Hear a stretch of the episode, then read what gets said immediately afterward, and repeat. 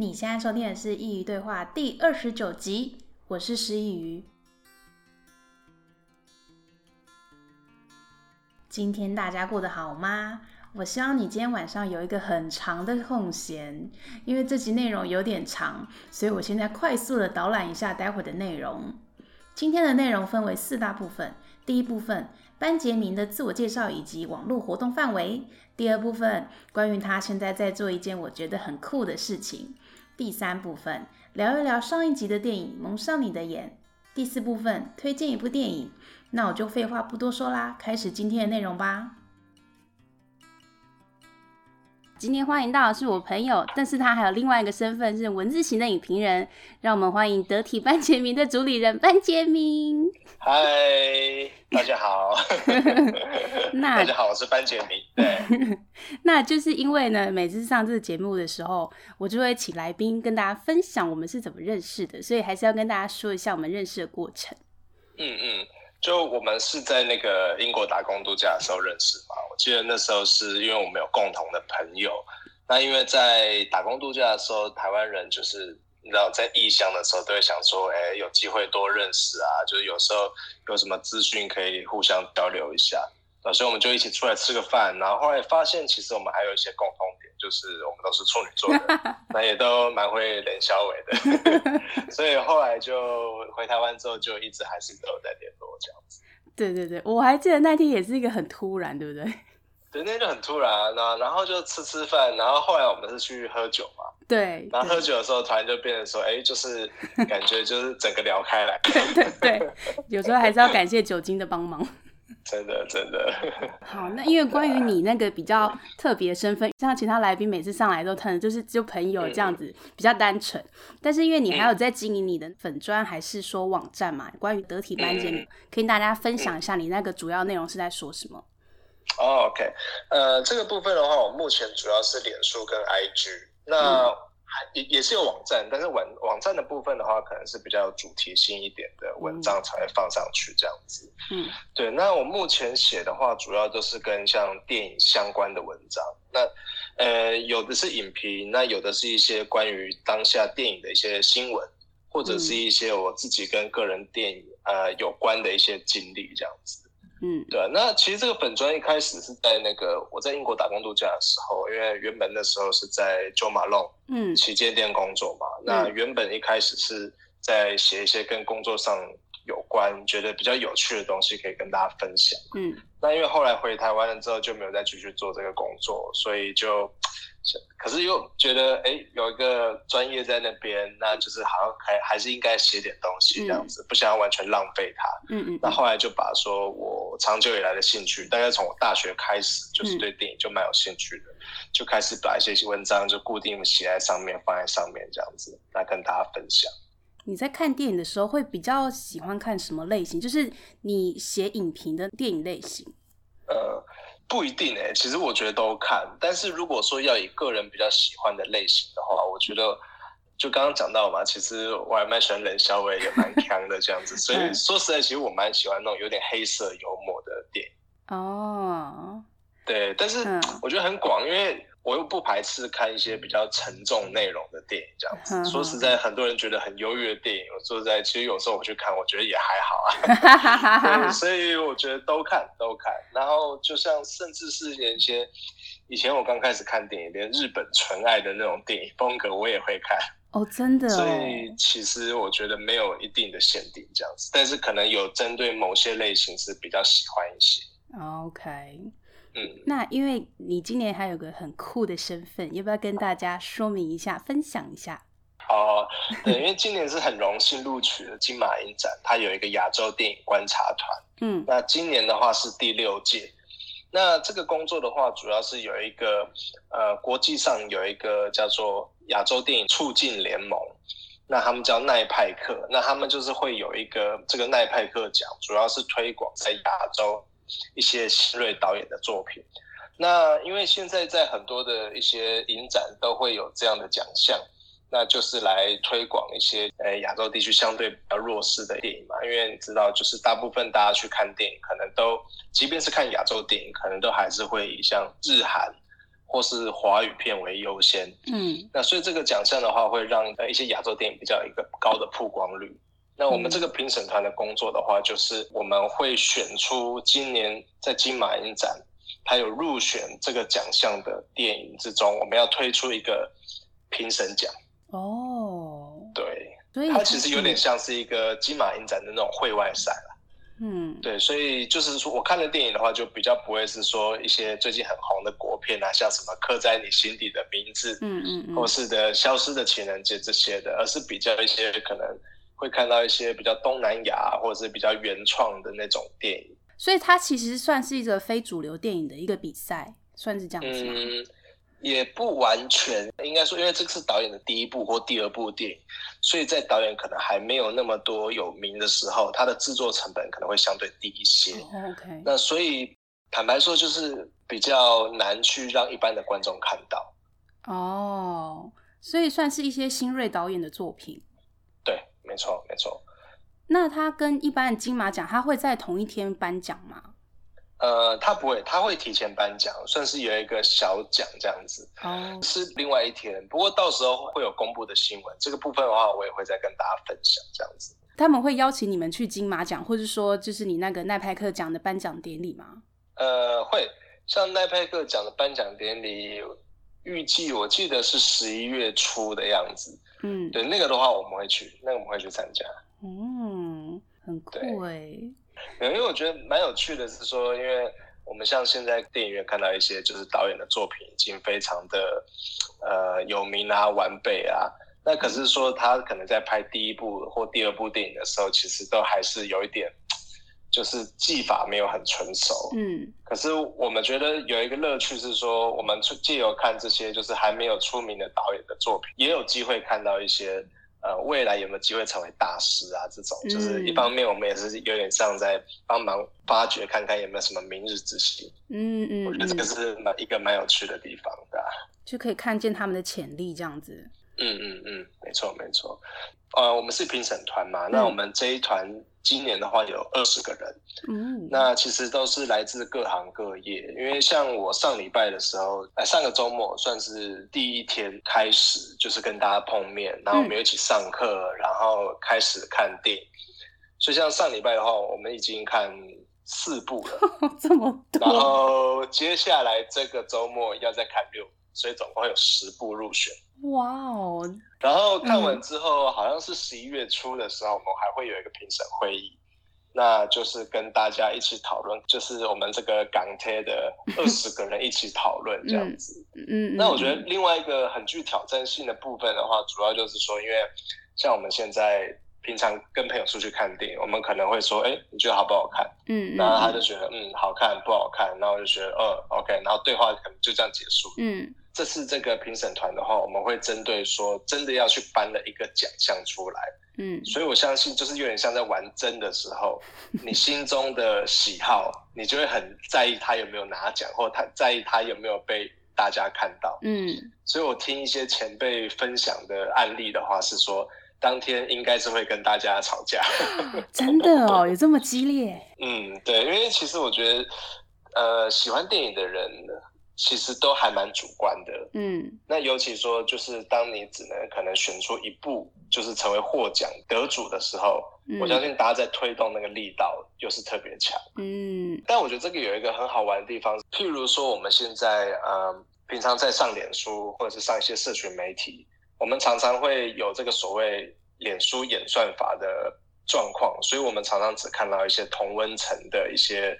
理由，嗯，就像说，可能我今天是支持某个政党好了，嗯、那我可能我点了某个粉砖，那他可能就一直跳出相关同样立场的新闻，可能就比较不会跳出另外一个立场的新闻。对。对，但我觉得现在就是因为我们太习惯说在社群媒体有这个同温层的状况，所以如果到现实生活中，当你发现周围很多人意见跟你是不一样的时候，我觉得是很有挑战性，那也是我们现在很缺乏的一个冲击。那我想好奇问一下，那你们那个奖项会像金马这样，因为它可能有很多很多奖项，嗯、可能什么最佳电影啊、最佳导演、最佳演员这样子，所以你们那个也是会跟这一样吗？其实不会，呃，像去年的状况的话是说，呃，会有一个最佳影片。嗯，那最佳影片的话，通常应该是会有专业的评审来做评断。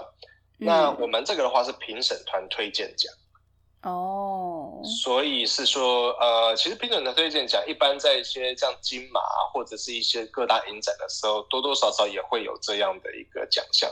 那有的是叫做可能观众票选奖，嗯、那有的是什么影评人费比西奖，嗯嗯，就它的名称不大一样，但是都会有让所谓就是说不是当个影展直接邀来的一个评审，呃，那种最专业的评审去做评断。哦。所以它就是只有一个奖项，呃，等于说会有两个，一个一个是最佳影片，然后另外一个是评审团推荐奖。哦，总共有两个奖项。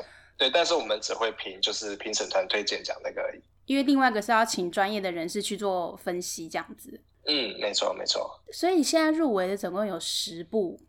对。然后你们要在这一两个礼拜内把它看完。没错。那有没有听起来就觉得很辛苦？因为当要一直看电影的时候，嗯，而且因为那个片子可能都比较冷门，说不定你会在看的中间会觉得，哎、欸，这电影有种让你看不下去的感觉嘛？因为可能它跟你喜好不一样。嗯，目前来讲，我觉得是还好。那像我呃上个周末看的时候是礼拜天，我看三部，连看三部，嗯、这。坦白讲，这也是我人生中目前看最密集的一部。但是我觉得有一个好玩的地方是说，因为我们在看电影之前，我们只会有电影的名称。嗯，那因为可能是它还没有在很广泛的上映，或者是其实很多东西在网络上找不到什么资料，所以我们就不会像一般看电影之前，我们可能会去看个大纲啊，或剧情简介，我们就直接来直接看的这样子。嗯嗯嗯嗯。那我就觉得其实。蛮好玩的，就是说，其实，在电影开始之前，你完全不知道是在演什么东西，嗯、你完全只是说，可能就是看他的影像画面，然后你再慢慢带进去。我觉得这反而会也让人蛮去专注的，因为你不会对他有任何的成见。那当然，我觉得会不会看到想睡觉，那是另外一回事啊。但我目前的话，诶，上个周末我就精神状况是都还不错。好哦，明白。有啊，我有时候会这样，就是可能在看电视的时候，因为你不知道他到底在演什么，所以你要看一下才知道。嗯，就类似那种感觉。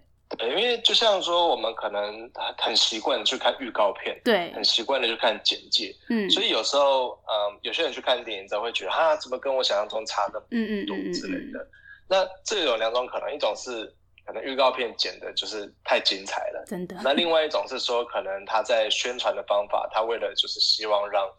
大家更注意到，那我觉得就是，如果是完全不有预设预立场直接去看的话，是蛮有趣的啦。对，但是有时候也同时也会觉得说，哎，自己再想一下说，说这部的重点到底是在哪里？是可能前面后面还是针对某个主题？呃，可能看一看之后就会了解说，哎，为什么当初这些片商他可能会这样宣传？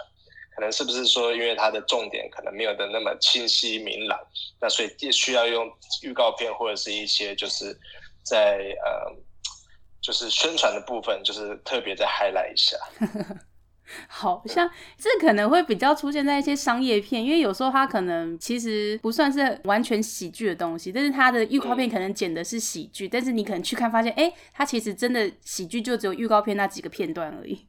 嗯，对，就是可能会有笑不大出来的状况。对对对对对，有时候真的会这样子。嗯，那既然说到这个，那想要问你一下，当你还没成为影评人之前，你在看电影跟现在会有差别吗？就是你自己心里会有种，哎，我现在看的东西可能你自己有发现跟以前非常不一样。嗯，我觉得会，当然会有。那说实在，其实，嗯。我觉得一般大家可能会觉得影评人这个名字很遥远啦，嗯，但说实在，其实影评人就是针对电影给评论嘛，嗯，所以其实今天就是如果你觉得这部电影好看，你可以写说哦，这部电影好烂啊，或者是你给他给呃，在网社群媒体上你给他一个赞，其实这都是影评的一种方式，嗯，但是我觉得影评的话，就是可能会需要用再客观一点的方式，就是可能要综合讨论。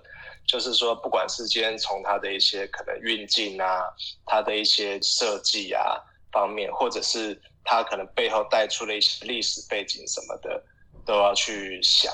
那呃，我觉得这个技能大概是我从大学的时候，因为我是中央大学英文系嘛，嗯，那因为我们英文系其实跟其他学校的英文系比较不一样的话，是有一个比较完备的电影训练，嗯，就是我们系上可能比较多老师不务正业在教电影这样子，那所以以前大学的时候，坦白说那时候开始学看电影，就是学看电影的一些技法的时候，其实我就慢慢的习惯。有这样看电影的方式，就是你会觉得说，其实，在很多电影，哎，当初他这样设计是为什么？那后来发现，其实很多都是一些导演他自己的巧思，他刻意自己去安排这样子。譬如说，像可能说什么音乐啊，或者是镜头，我们有时候会看到一个镜头，就是。可能主角他如果要表现他内心很孤独的话，他可能会放在一个窗户里面啊，或一个框架里面啊，就是用影像的方式会让人家觉得说他好像被困住的那种感觉。嗯嗯嗯，类似像这样。哦。那所以其实应该说，我开始就是有在写影评的时候，确实会这样看电影，就是可能会花一点点的精力在说，就是去解读这个背后是不是有什么意思啊？但是。呃，以前的话，一开始可能真的会影响到一点看电影的心情，就是 因为就变成说没办法把它纯粹当做上电影商业电影看嘛，就是纯粹的这么的放松，当做娱乐在看这样子。嗯嗯。那可是，呃，我觉得这个东西是经过训练，你习惯这样看之后，我觉得就把它当做是习惯，那其实反而是增加你的敏锐度。就到后来，其实有时候不用特别去想说，我现在要分析什么状况，分析什么镜头，而是说我现在当下就觉得，嗯，哦，这边有一个就是可能是一个比较特别的地方，那就大概记一下，记一下这样子，哦，倒是不会那么的真的去影响看电影的心情。哦，好哦，对，所以你成为影评人这段期间是有稍微 受过一点专业的训练，就是在大学的时候。嗯，对，因为要交作业嘛。所以，其实坦白讲，我就我就第一次、第二次写的那种影评，说实在，其实只能算是电影作业。大家在看完这个东西的时候，可能也看不出来说，我觉得这个电影好不好看，或者是特不特别之类。他可能只是针对一些刚刚讲到那些技法的东西，在做一个讨论或者在训练，所以特别要去 highlight 一下。嗯，那。后来就是因为说我们系上电影有一系列的课程，那除了说像电影，嗯、像我刚刚讲的是电影研究，嗯，那后来因为说刚刚有提到说可能，呃，电影这个东西是值得就是需要去跨领域去讨论的嘛，所以我有看过那种电影跟文学改编的那种呃比较，嗯，那也有一个学期有做过就是电影的那个字幕翻译。嗯嗯哦，真的，各式各样，对对对对，我觉得蛮好玩的啦。因为其实不管是说比较理论派或者是业界派的话，就是都是同样可以参与这个我喜欢的东西。嗯嗯，对。然后我自己个人的经历的话，是大学最后一个学期，嗯，那那时候还有去台北电影节做实习。哦，哎，你很认真呢，在电影产业这一部分。就是因为我觉得好玩，因为那时候其实大四的时候就有蛮多人就是去去实习或者去打工干嘛之类的，那我就觉得说，嗯，我好废啊，好像都没有在做什么之类的，大家就觉得说，那我喜欢这个东西，那我就去应征看看吧。嗯，那刚好也就有这个机会，反正因为我就跟他讲说，我我是想要去。实习，所以不用付钱给我没有关系，我只是想说去看看他在干嘛，然后去帮一点忙这样子。嗯嗯。那所以后来的话，就是每个礼拜会有一天固定去，就是台北电影节办公室，那可能会帮他们做一些打杂工作，那有时候做一些可能字幕翻译的工作，嗯，那可能有帮他们整理一些就是相关的文件之类的。嗯，对。那但是比较好玩的话，其实还是在就是影展期间啦。说实在，我觉得喜欢电影的话，其实不管用。各种方式来参与，其实都会很开心。像说实在，我在影展期间的时候，我站在门口跟大家讲说：“哎、欸，现在什么电影？几点电影？现在我们开放入场啊，怎样怎样怎样。”嗯，然后给他们一些 DM 啊，嗯、一些什么的，现在他们来看电影，这样我都觉得做的很开心。哦，这是所以这是你一个心中的热情，就比起你生活这么多事情来说的话，嗯，对，我觉得是好玩的。就像前几天去看电影，老实说，连看。我们那天应该看了五六个小时吧，因为我们三部电影中间都只有大概休息十五分钟而已。嗯，那所以坦白说，看完电影一整个下午都泡在那边，结束之后其实很累，但是我觉得并没有不开心。嗯，是觉得是是还是心情是蛮好的这样子。但是我有个好奇，就是因为我也有曾经一天看很多部电影这这种事情，嗯、你会不会因为你休息时间很短，你会不会还沉浸在上一个电影情节之中，或者是情绪？例如说，你上一个看一个悲剧，就下一个突然是喜剧，没办法衔接得上。嗯，其实我觉得还好哎，对，因为我这次看的话，确实是。的确有两部，一部是可能比较沉重，然后下一部比较轻松一点点。嗯，但我是觉得不至于就是呃，因为沉浸在前一部的那种气氛，所以变成下一部电影就是会有点看不下去。我倒是觉得还好，就十五分钟的时候喝个咖啡、上个厕所就要赶快先抽离一下。好哦，好哦，有有办法可以排除掉这些情绪就对了。对对，因为。不然的话，其实我觉得我们都还算小 case，因为那天听说他们真正那种就是可能很专业的电影评审，嗯，那譬如说像金马影展，它进入决选的电影大概有七十部左右，嗯，那他们最后其实是花了大概可能十天左右的时间把这些电影看完，也就是他们看片一天要看的电影可能是我们的两倍。哇，很厉害耶！对，所以说实在，其实我觉得我们三部而已，其实还好，还承受得住啦。好，慢慢慢来就对了。对 对。好，那我们要进入今天的主题。今天还是要跟你一起聊一部电影，嗯，Netflix 那个《蒙上你的眼》，你看完之后有什么感觉？我的感觉吗？啊。其实我在看这部电影的时候，一一开始看到这个《蒙上你的眼》这个标题。坦白说，我一开始还以为是有点类似像什么格雷的三十道阴影的那种感觉 也搞不大清楚啊，这样子。嗯嗯嗯。因为光看，说实在，光看那个标题的时候，其实有点，哎，想说会不会太，是不是太直白了一点点这样子？对不对？我也觉得有一点。对，那后来实际点进去看的时候，我觉得其实蛮酷的。老实说，虽然他这部电影让我想到他们童年有一部那个叫《境界》，你有看过吗？有有有。对对，那进阶那时候是讲说是不能发出声音嘛？对。那这部电影是讲不能看嘛？对对，然后就觉得哇，就是虽然是不一样，但是我觉得可能会多多少少有一点异曲同工之妙。有一点。嗯嗯嗯。而且我觉得说就是在呃蒙上你的眼的时候，因为他一开始的时候会有点不确定他到底是发生什么东西。对，因为就是大家都看到，就是好像看到那个什么东西，但又说不出来。对。那后来实际上，呃，影像有呈现给我们看了之后，但是我们觉好像也觉得，哎，好像身为观众好像也看不到，没有没有一个很明确的东西在那边。对啊，因为它就一阵风吹过去而已啊。对，就是树叶嘛。对对，就一阵风，我也不知道它的，哦，其实到现在我也不知道那个东西到底是什么。确实，确实，确实，等于说他在这个部分的话，我觉得悬疑的气氛做得非常好。嗯，因为让大家会有点不知道是发生什么事情，可是又好像似有若无会听到一些，借由那个风吹出来的时候会有讲一些东西这样子。嗯，所以我当时的感觉是说，叫每个人的东西都不大一样。对，有些是讲说什么，哎，这个是很呃很好看，就是看，嗯，然后有些人是说什么，好像是在跟家人对话之类的。对对对对对。对，所以其实如果可以的话，如果续集还什么的，其实我蛮期待说可以在这部分再加一点琢磨，因为听起来感觉每个人看的东西可能多多少少会有一点不一样，那那种感觉好像是针对内心是有一点那种和黑暗面之类相关的那种连结。嗯，我也是这么觉得。不过我觉得这部电影其实相对于那些就是可能比较。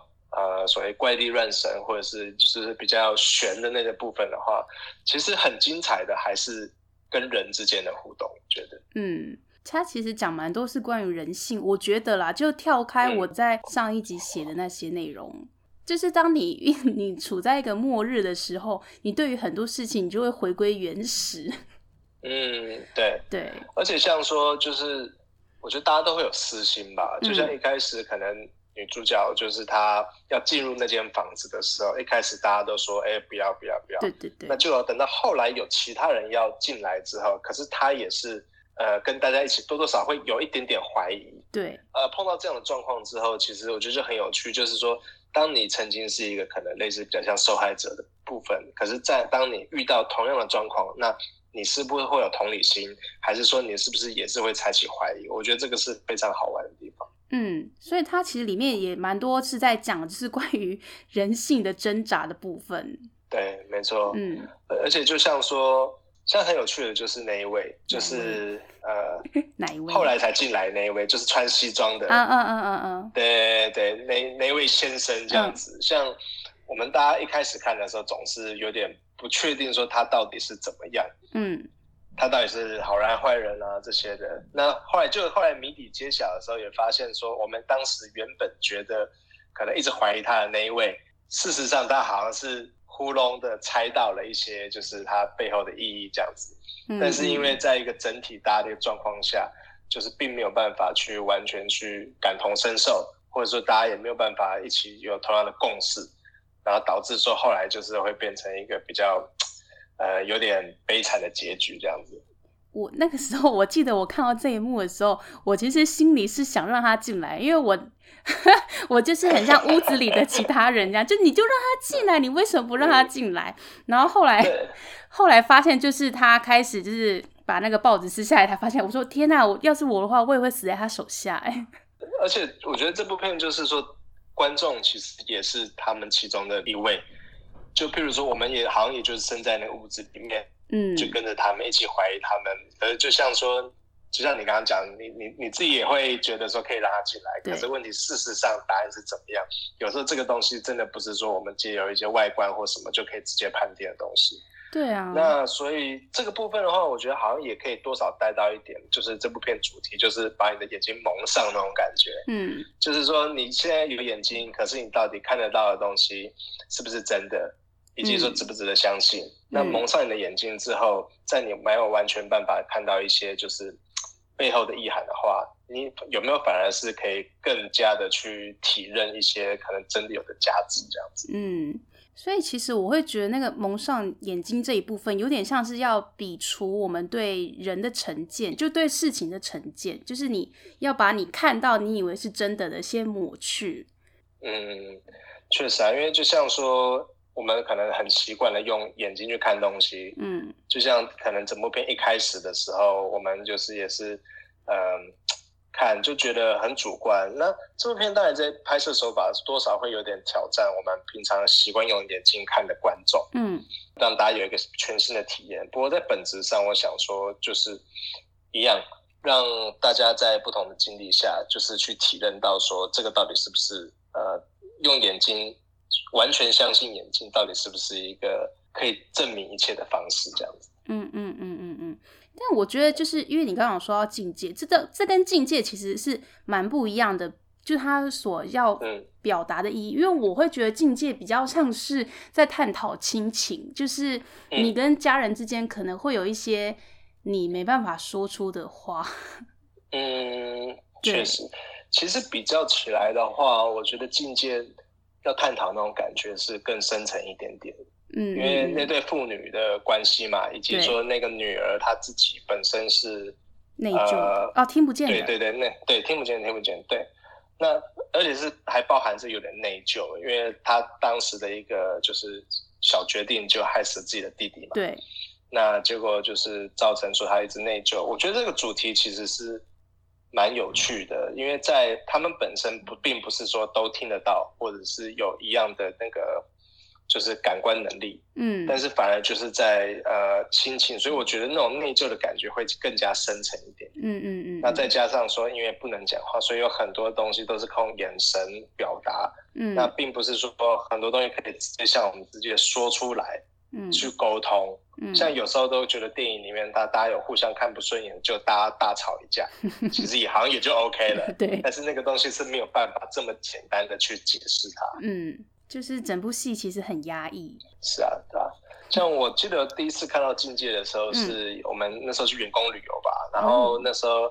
就 大家在玩牌什么之类的，然后就想说，哎，电视随便打开的，嗯，然后就发现说，可能刚刚转到 HBO 吧，其实我们没有在看电视，嗯、我们只是当下玩一玩牌，觉得说我们是关静音了嘛。对，我记得我那时候在看的时候，我自己也不太敢发出什么声音，就非常的融入剧情，这样好像一点声音就会被外星人抓走。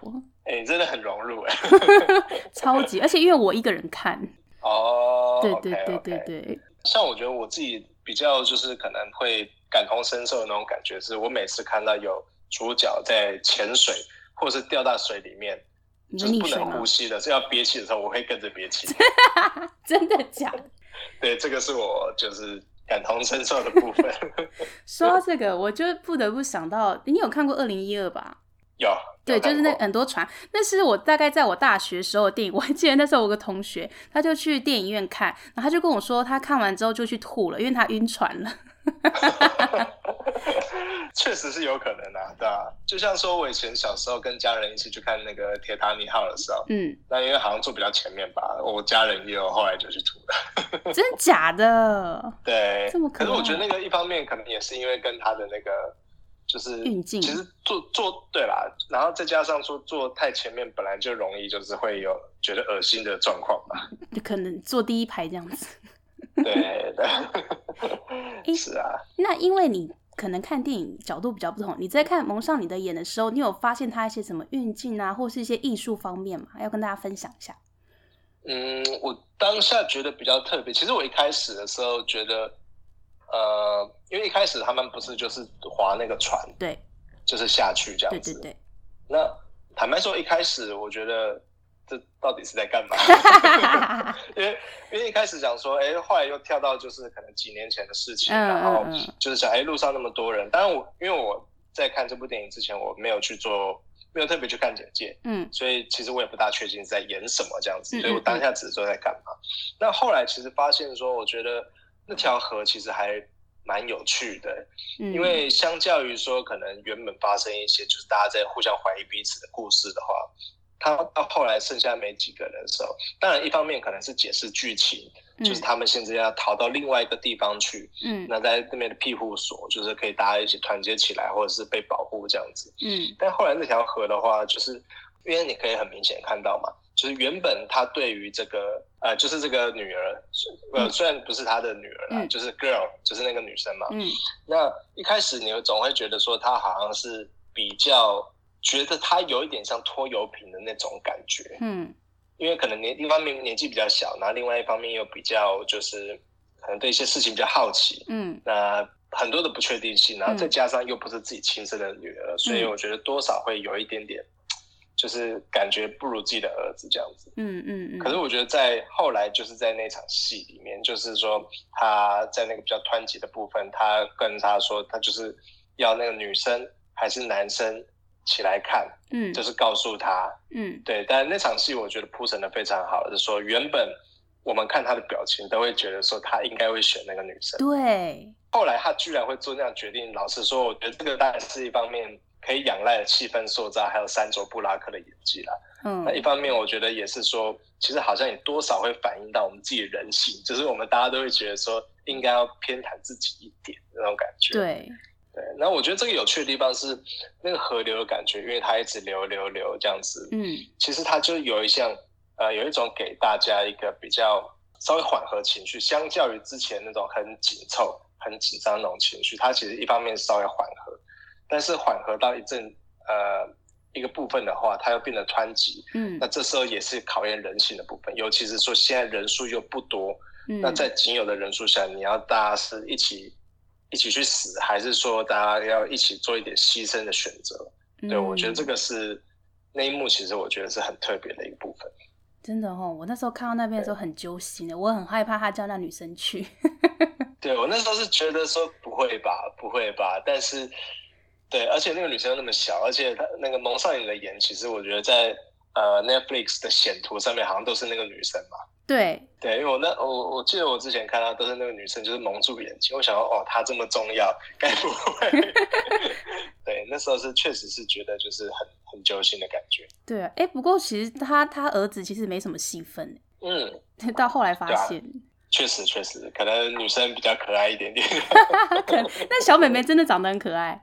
但其实跟他妈妈还真的有点像哦，就是那个样子，感觉看看得出来是他生的。对，这选角真是选的很厉害。对，说不定真是他女儿。哎、欸，有可能。对啊，因为有些人不是真的会带自己女儿来来上上镜，像那个谁，安吉丽娜·裘丽在拍那个。她是有哪一部电影吗？黑魔女啊，里面就是有个小朋友，那真的是他女儿。哦，对对对，只只是她她里面不是演母女，但是那个小妹妹真的是她女儿。哦，okay, okay. 对对对，对，现在好像越来越多这种新二代出现了嘛。对啊，就是一个顺手 顺手就培养出新二代。真的真的，就像之前看那个天冷嘛，你之前有去看天冷？没有，我还没看。对啊，就是那个主角，他就是那个丹佐华盛顿的儿子。哦，真的哦。对，就想说，哎，丹佐华盛顿的儿子原来也已经三十几岁了，这样子。哦哦，原来已经这么大了，是不是？我刚刚心里想的是高中生。对，就是可能黑人看起来也比较不容易老那种感觉。哦、其实上网查，丹佐华盛顿好像也有六十几岁了。对，他应该也不小，就从小看到他长大，从小看他。对，真的真的，大家都是一样。对，好，那我们既然讲了这么多电影，最近有没有想要推荐一部电影给大家？哦，你知道吗？因为其实上这个节目的大家都是要推荐一本书，但是因为你是影评人，我们就请你推荐电影。哦，OK 啊，OK。刚刚讲到上年年是在那个 Netflix 上面看到嘛？对。然后呃，刚刚又讲到说要多推广可能亚洲电影嘛。嗯。那我想说，今天就来推荐一部 Netflix 上面有的，然后可能相对冷门一点点的亚洲电影。好啊，好啊，快说。那它是叫做《十字路口》。嗯。对哦，我觉得我们这一辈讲到《十字路口》，应该在想到综艺节目了。那是很久以前的。啊，不小心透露年龄。真的。对啊，它是一部马来西亚电影。嗯。那其实它呃，在二零一九的马来西亚电影节，其实获得了六个奖项，其实还蛮多的。嗯、而且我觉得它是相对于就是我们可能比较常看到新马片是还是华人为主，就是华人演员啊、华人导演，所以我们大概只是对新马片的印象，可能就是可能类似像什么。呃，钱不够用，小孩不笨，或者是一些比较有点好笑，那就是华人操着就是有点新马腔的中文在那边讲话的那种感觉。嗯嗯嗯、那但是我今天推荐这部电影的话，它是全部都是马来语发音哦。那它的主角也都是马来西亚人，是马来人。嗯嗯嗯。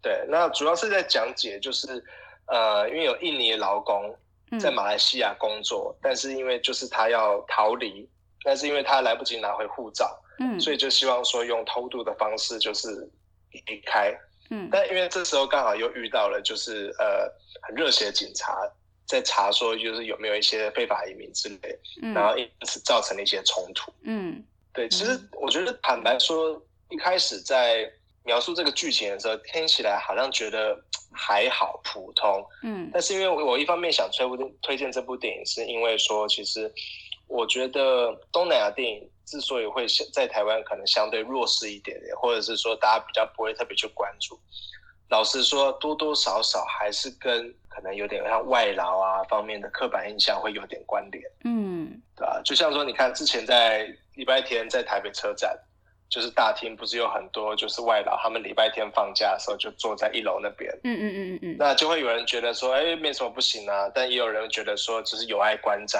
这个不是给你们坐在那边的状况，嗯。那我觉得这个多多少少其实还会牵涉到一些我们对他们一些那种种族歧视嘛，移民工人的那些刻板印象之类的。嗯，你看这么多年来，所以这些新住民，嗯，有些是直接嫁来台湾，或者是来台湾娶妻生子这样。这些新住民在台湾的人口，其实都已经多于我们的原住民了。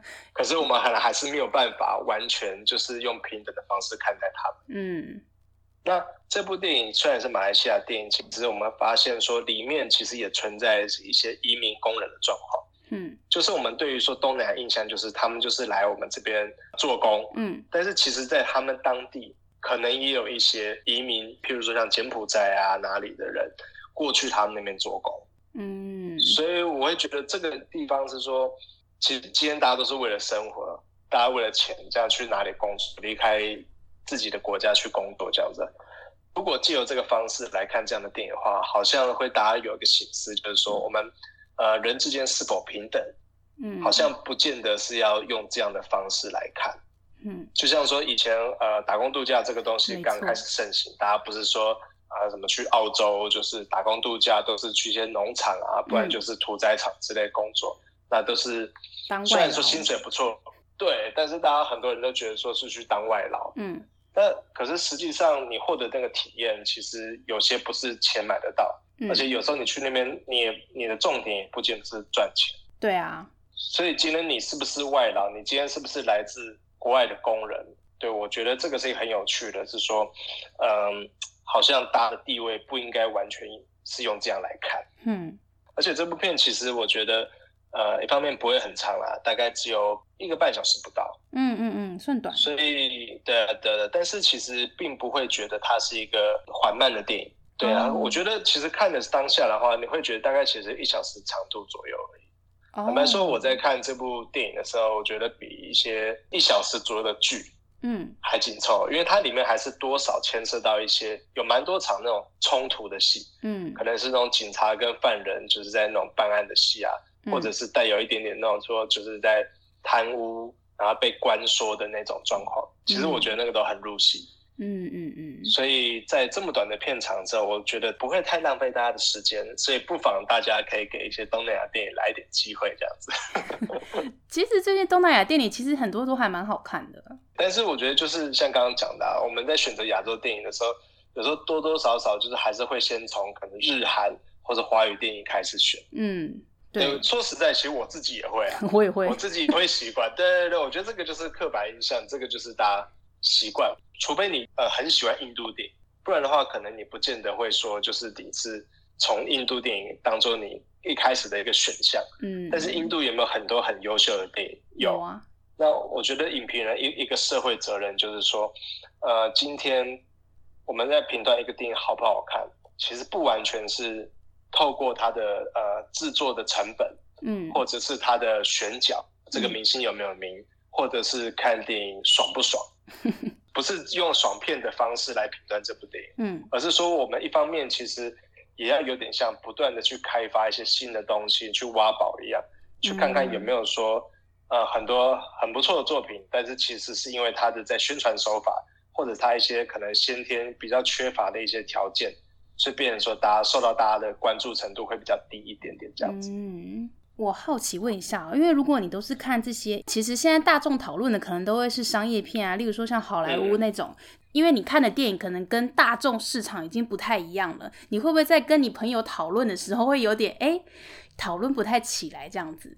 其实还好哎，对啊，我也是有去看《天能》的。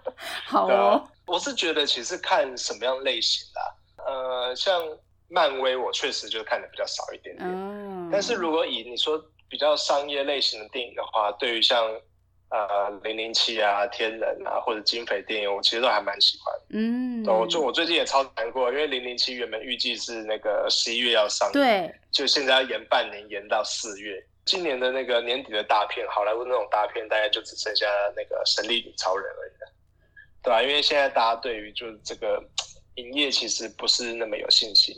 哎，那个黑寡妇是不是也要延后啊？没错，我那时候看超想看的。哎，黑寡妇啊，我我记得原本排定是在十月，应该就是最近，嗯，但是也是就直接延后了。对啊，还有很期待，因为我一直很喜欢那个角色。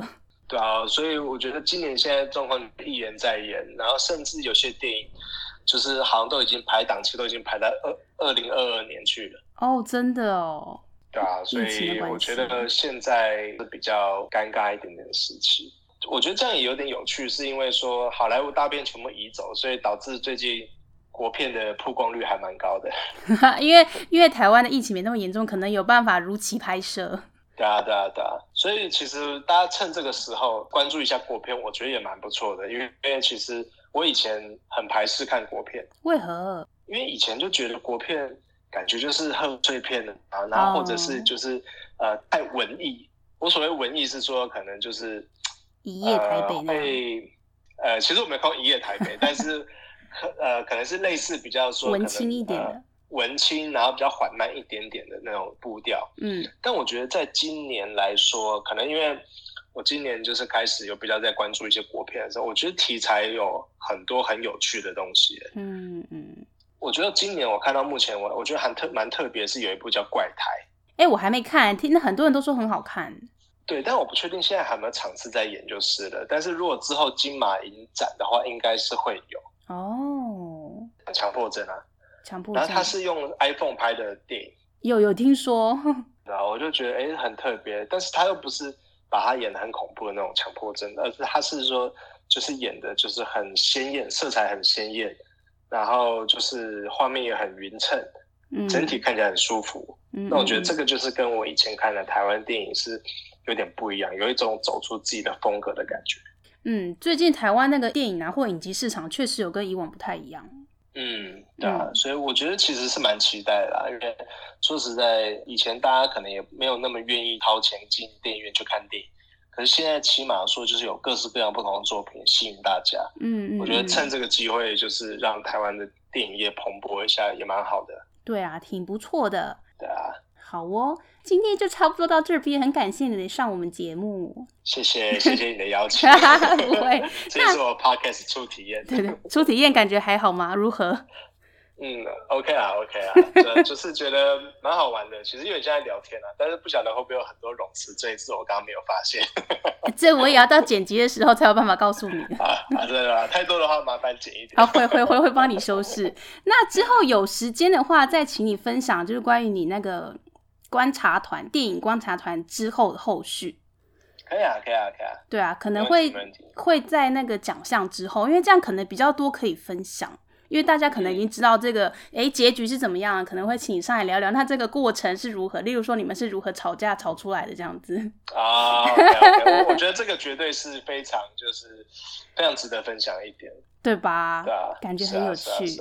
之后处女座，嗯，我们找时间就有时间再再录那一集。好，没问题，没问题。同为处女座苦命人，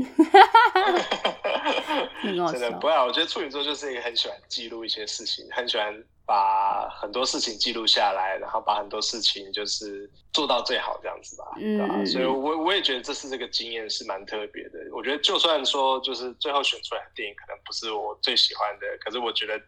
光是记录这个过程，我觉得也都是很值得跟大家分享。对啊，我现在你刚刚讲，我就觉得天啊，那过程一定很有趣。对，对应该 对我可能还有大概两个多礼拜时间要准备一下跟大家吵架，把自己酝酿好，武器记得带。真的，真的。好哦，那今天谢谢班杰明。嗯，谢谢。好，我们下次见哦，拜拜。嗯，拜拜。虽然访问的内容已经这么长了，但还是要来做个总结。班杰明他完全是在工作之余写影评，在他身上也完美呼应了“只要有热情，做什么都不会累”。听着我与他的对谈，我相信你也能感受到藏在他言语中的朝气，甚至能想象他炙热的眼神。人们常说“人生如戏，戏如人生”。如果你可以编写一部自己人生的剧本，你会想怎么做呢？又或是？你想要在别人的记忆中留下什么印象？希望今天这一集不止让你学会了用另外一种角度去看电影，也让你相信工作是可以和兴趣并存。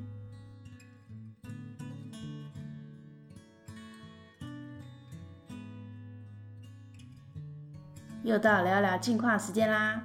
本来这集想省略这个部分，但是最近刚好发生了一些事，我还是快速的说一下。最近在正职工作上遇到台湾赫赫有名的台湾雕。如果你不知道什么是台湾雕，让我来给你介绍一下，也就是台湾刁民。我觉得这个称呼很好笑。之前我们总是称呼他们为奥 K，或是讲的委婉一点是澳洲来的客人。但是现在直接称呼他们为台湾雕，像是给他们一个正式的名称，也不会随便牵拖到国外的友人。嗯，我没有要把这件事情的过程说出来，我只是想说，我们在生活中都有着买卖的双重角色。希望大家是买方的时候，有问题需要请卖家处理，请直接冷静的跟对方说，因为台湾雕都会用骂的，用吵的。虽然台湾是个吵就有糖吃的世界，但让我再说的明白一点，如果你的糖果是炒来的，代表你已经在无意间。拿你的人格当筹码了，希望大家能够当个理性的消费者，不要轻易贱卖自己的人格。哦，对了，顺带一提，我遇到那一只台湾雕，它价值三千块钱，你觉得你值多少钱呢？下一集要跟大家分享一下看人，你觉得你很会看人吗？或是你觉得你常看不懂藏在脸皮底下的心？都欢迎你收听下一集的节目。在描述栏中有得体班杰明的 IG、脸书粉丝专业以及网站。想多了解班杰明，或是想看看他写的影评，都可以去他的地方走走，说不定他的风格刚好很适合你。欢迎点击描述栏中的链接，起司鱼喝杯咖啡，如果你觉得我的内容帮助到你，也希望你能分享给你认为需要的朋友一起来收听。最后，我希望每个在听的你都过着自己编写的人生。感谢你的收听，我们下次见。